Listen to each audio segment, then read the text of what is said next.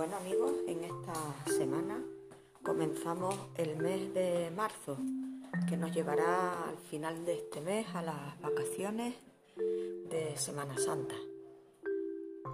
Así que nos quedan cuatro semanas por delante para aprovechar y hacer la lectura del libro que os recomendé. El libro es El Señor del Mundo y merece la pena.